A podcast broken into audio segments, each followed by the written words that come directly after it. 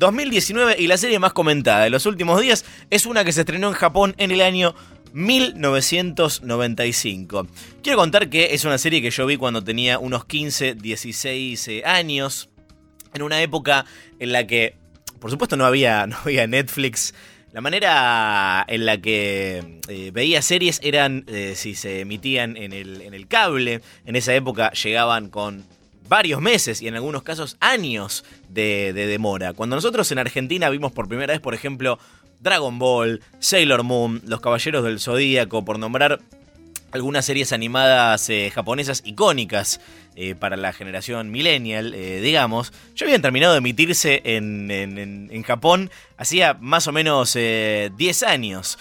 Por eso cuando en 1995 empezaron a circular mano en mano videocassettes eh, piratas con esta serie cambió la vida de eh, muchísima gente. La serie se llama Neon Genesis Evangelion, mejor conocida eh, por todo el mundo como Evangelion, que es una serie que tuvo varias vidas. Primero se emitió en Japón, después se empezó a circular en distintos países en formato VHS, después se empezó a circular en DVD. Acá la pasó un canal que se llamaba Locomotion, que ya no existe más con doblaje latino. Y ahora, hace unos días, el viernes, llegó por primera vez a Netflix, donde eh, la está descubriendo una nueva generación de televidentes. El periodista Ignacio Balbuena eh, inició el hashtag Evangelion 2019, eh, invitando la gente que la está viendo por primera o décima vez a comentar un capítulo por día. Vamos a hablar con él sobre por qué ver Evangelion aún hoy sigue siendo una experiencia transformadora. Ignacio, buenas noches, ¿cómo estás? Buenas noches, Luciano, ¿cómo estás? Perdón por el, por, el preámbulo, pero es, algo tan personal para mí esta serie. Sí, absolutamente. Yo la verdad te escuchaba decir eh, esta cuestión de cómo Netflix ahora permite que la serie mm, se acerque a toda una nueva generación de espectadores pero yo estoy convencido realmente que en realidad gran parte del público que está en Netflix enganchado viendo la serie es la misma que hace 20 años estaba con los VHS esos importados de España y que ahora estamos de nuevo viéndola una vez más, ¿no? Sí, total. A ver, le voy a poner una chincha a eso porque quiero preguntarte, ¿no? Sobre por qué eh, Evangelion sigue teniendo este magnetismo que hace que eh, la vuelvas a ver por más que ya la, ya, la viste, no sé, hace, hace 20 años. ¿Qué significa Evangelion para vos, eh, personalmente?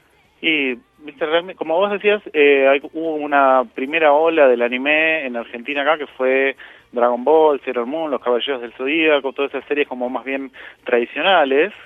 Y cuando Evangelion llegó, eh, que fue como mi temprana adolescencia, eh, fue una oportunidad de descubrir cómo una serie de animación podía jugar con toda una serie de temáticas mucho más complejas, de una forma como mucho más abrumadora emocionalmente y de paso aparte con un soundtrack eh, ecléctico, con, con jazz, con música clásica, con una animación aparte absolutamente espectacular. Eh, me parece que Evangelion eh, me propuso una serie de cosas en el momento de la adolescencia en que la vi que no había visto nunca hasta ese momento. Me resonó emocionalmente mucho conmigo, particularmente también el hecho de que el protagonista, Shinji Kari, no era quizás el típico protagonista de una serie de anime, no era Goku de Dragon Ball Z o Rick Hunter de Robotech, que quizás es por ahí el anime emblemático para la generación un poco más grande que nosotros, por ahí los cuarentones, su Evangelion es Robotech.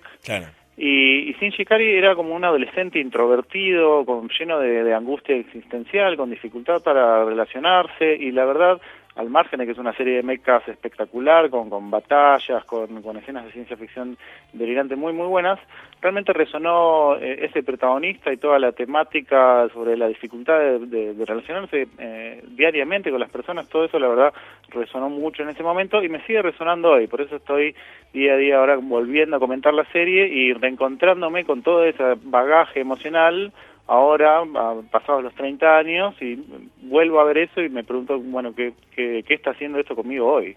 Es que, contar de, qué se trata la, la, la, serie es complicado porque hay una, una trama básica que tiene que ver con, con estos robots que, que mencionas, pero eh, debajo hay, hay, hay mucho más y también te hace preguntarte cuánto... Eh, hubo como de, de, carnada, ¿no? Para los que dieron el ok para, para, para hacer la serie. Eh, las personas que, que, produjeron este estudio llamado Gainax eh, tenía ganas de contar una historia muy particular y la parte de los robots gigantes es, es prácticamente una excusa. Sí, eh, viste, Hideaki Anno, el creador de la serie, el director, en ese momento estaba como luchando contra, contra una intensa depresión, después de haber hecho una serie de animación que como lo agotó física y mentalmente, y en el medio de su depresión se le ocurrió la idea de Evangelion en torno a una, a una temática, un leitmotiv que aparece constantemente en la serie, que es eh, no huir, no huir de los problemas, no huir Sí. de las situaciones, no huir de las personas. Y en el medio le puso mechas, Claro. eh, porque digamos los estudios de animación japoneses querían hacer una serie para vender merchandising, a la manera de, no sé, de series como Voltron o de Transformers, viste que eran coproducciones americanas. Sí. Pero a Hideaki se le ocurrió la forma de combinar una serie de mechas tradicional con, con sus propios este, issues mentales que tenía ahí como cocinándose y aparte también toda una cuestión de, de comentar sobre la cultura otaku, porque en definitiva también Evangelio es un poco eso también, ¿no? ¿Qué, qué es la Eh, cultura o- otaku? la, digamos, la, el fanatismo como intenso por, eh, bueno, en Japón era por, la, por las series de mechas, por las series eh, de ciencia ficción, hoy en día por ahí es sinónimo del, el otaku vendría a ser sinónimo de fan de fan de los japonés, de la- de- del anime, de la cultura japonesa en general. Sí. En un poco en una, en una época tenía una connotación un poco despectiva, quizás el término, como una especie de fandom tóxico venía a ser, pero después eso Sí.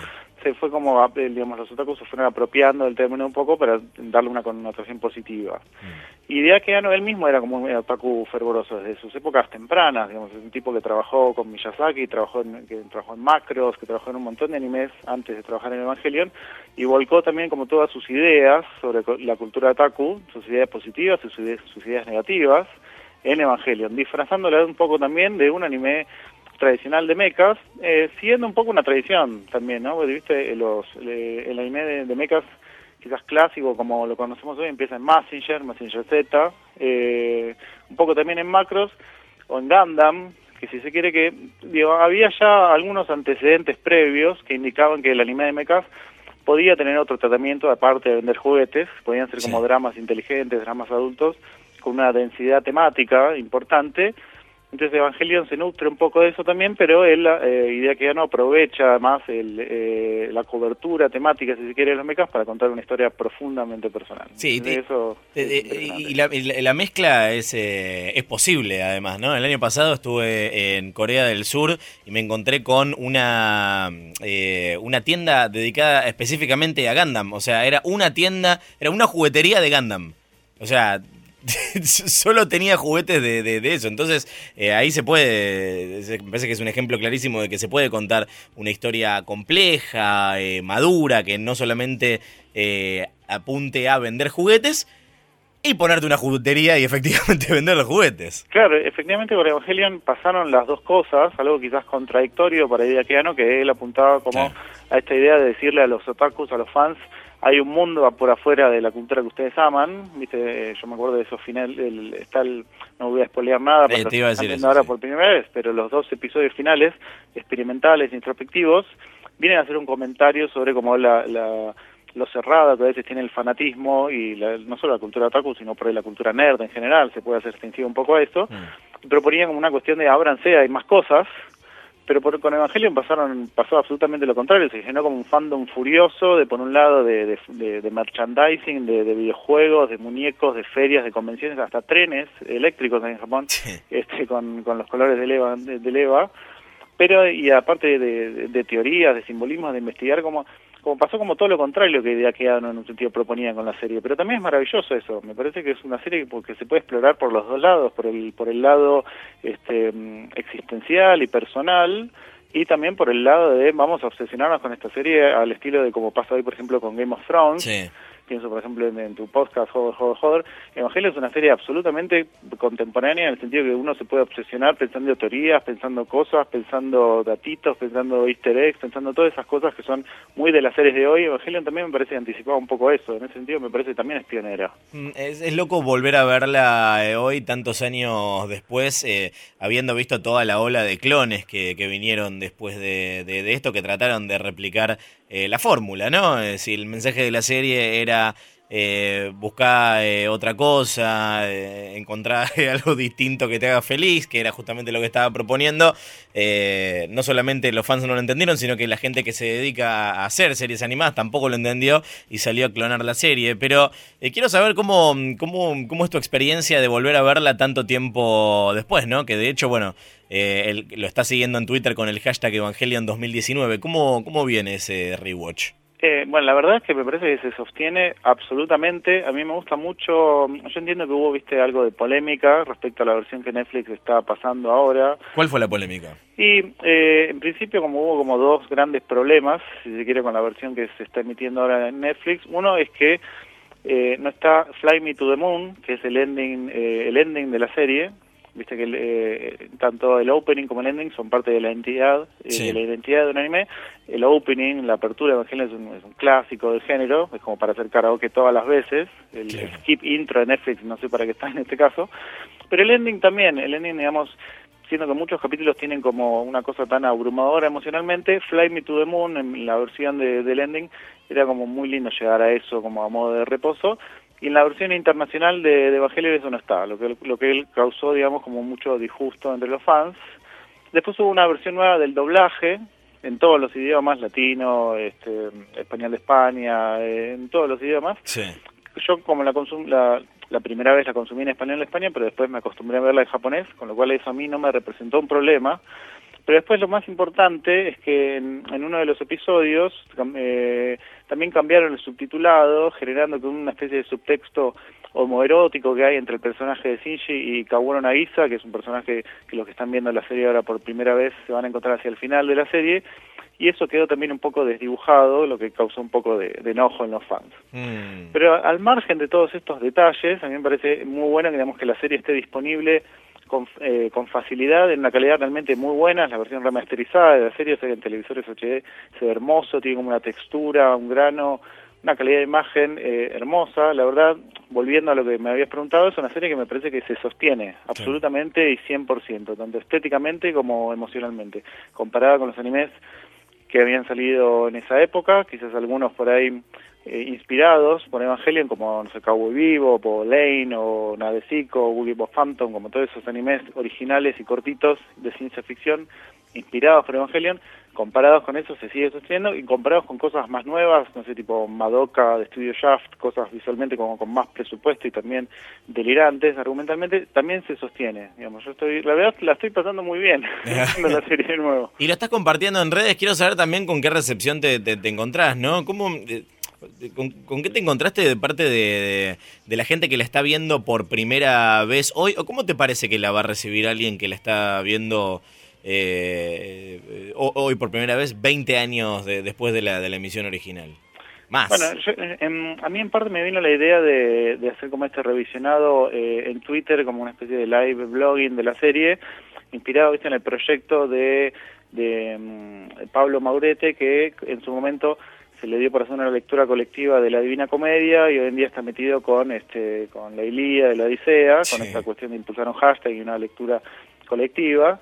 Y vi también que de a poco algunos amigos estaban como impulsando sus propios hashtags para cuestiones más cercanas a la cultura pop. Un amigo, por ejemplo, está va a impulsar uno con, con el aniversario de Seinfeld que se viene y va a proponer ver toda la serie de un episodio por día. Otro amigo está con los Simpsons y a mí me parecía que como Evangelion se acercaba y a ser un momento emblemático para la cultura pop, la reinserción de Evangelio en el mainstream, dije, la verdad me parece que está bueno también impulsar un hashtag en ese sentido y sumar a un montón de gente que no está viendo, que no que no vio la serie nunca, quizás sería por ahí lo, lo más copado de algo así, porque verla de nuevo todos juntos con la gente que lo compartió en su momento es genial, pero lo que más me, me interesa es ver cómo reacciona alguien que jamás vio la serie, y en ese sentido me parece que todavía está eh, está como creciendo a poco, como veo que se suma gente a, comentar cosas, a likear tweets, a, a, a, comentar la serie y por ahora la recepción, la recepción realmente es muy buena.